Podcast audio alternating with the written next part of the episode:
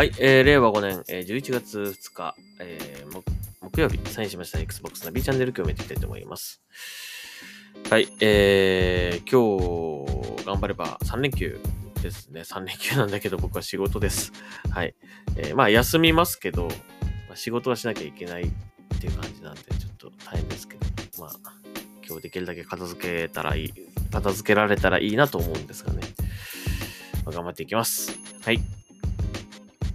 えーと、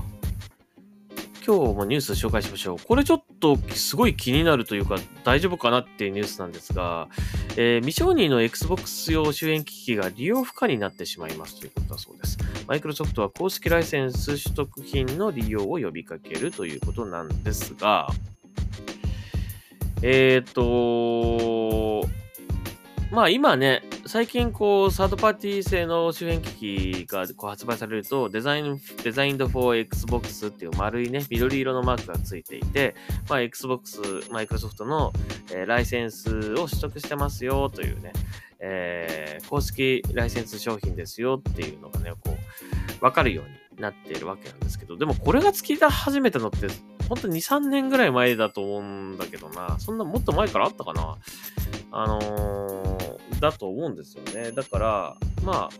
最近買ったものに関しては、だいたいこのマークついてるものが多か、多いと思うので、まあ、心配してないんですけど、僕がちょっと心配してるのは、Xbox One の頃に買ったハンコンですね。ハンコン。これね、大丈夫かなって気がするんですよ。ちょっと心配。その頃ってこのデザインド for Xbox ってなかったと思うんですよね。ただまあ、ちゃんとライセンスは、ライセンスは取ってたと思う、取ってる商品だとは思うので、大丈夫かなとは思うんだけど、もしこれ使えなくなったら嫌だなっていうね、結構高いお金出して買ったから。で、最近買った商品に関してはね、そのね、あの返品対応とかなんかできるらしいんですけど、えーただ、えーこういった古いね、Xbox One の頃に買った商品とかね、Xbox One の周辺機器、Xbox シリーズ XS でも対応しますよっていうのはね、言われてたわけだから、Xbox One の頃に買った周辺機器で、まあその時はね、マイク、ちゃんとこうなんて言うんだろう、Xbox 用、対応とかっていう感じで出てたわけだけど、この公式ライセンス商品っていうか、この、な、なんですかね、取得してるかどうかまではちょっとわからないし、で、もし、それ使えなくなったっつっても古い周辺機器は返品なんてできないでしょうからね。それどうしてくれんの？もしそれをね、その、そうなっちゃったらどうしてくれんのかなって、ちょっと困っちゃうなって感じですね。で、その未承認の周辺機器を使用すると、えっと、エラーコードが出るそうです。えー 0x82D60002 っていうのが出るらしいんですよ。で、えーそれが出てから2週間は、えっと使用は可能だそうなんですが、えーその後は2週間経つと、えっと末尾が3に変わるんですね。で、そうなると、えっ、と、そのエラーコードが出てしまうと、もう使えないと。の本体ではこの周辺機器は使えませんということになってしまうそうです。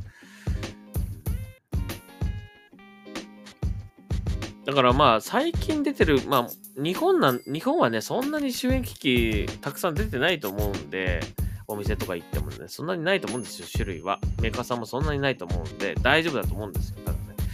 ただ、Amazon とかで、なんか、Xbox 対応とかって書いてあるけど、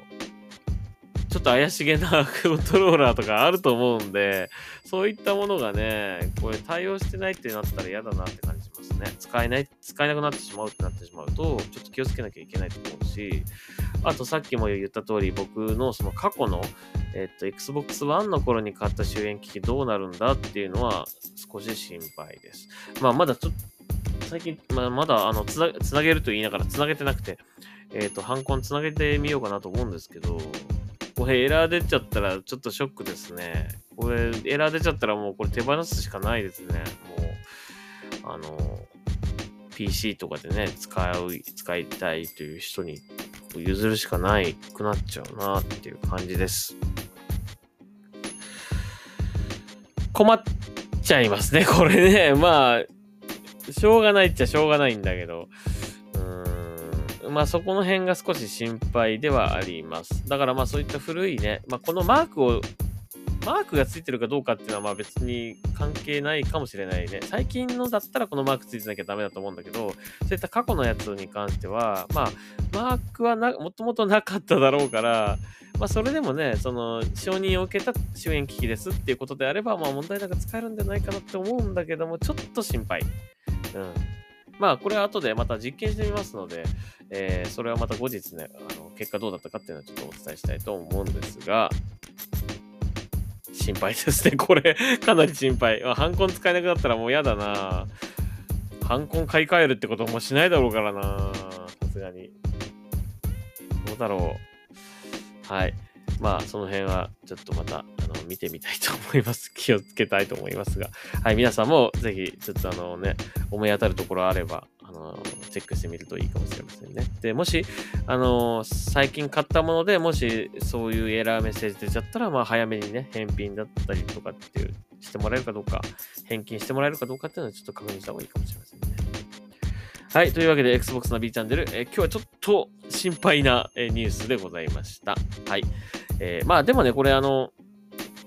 ちゃんとライセンス取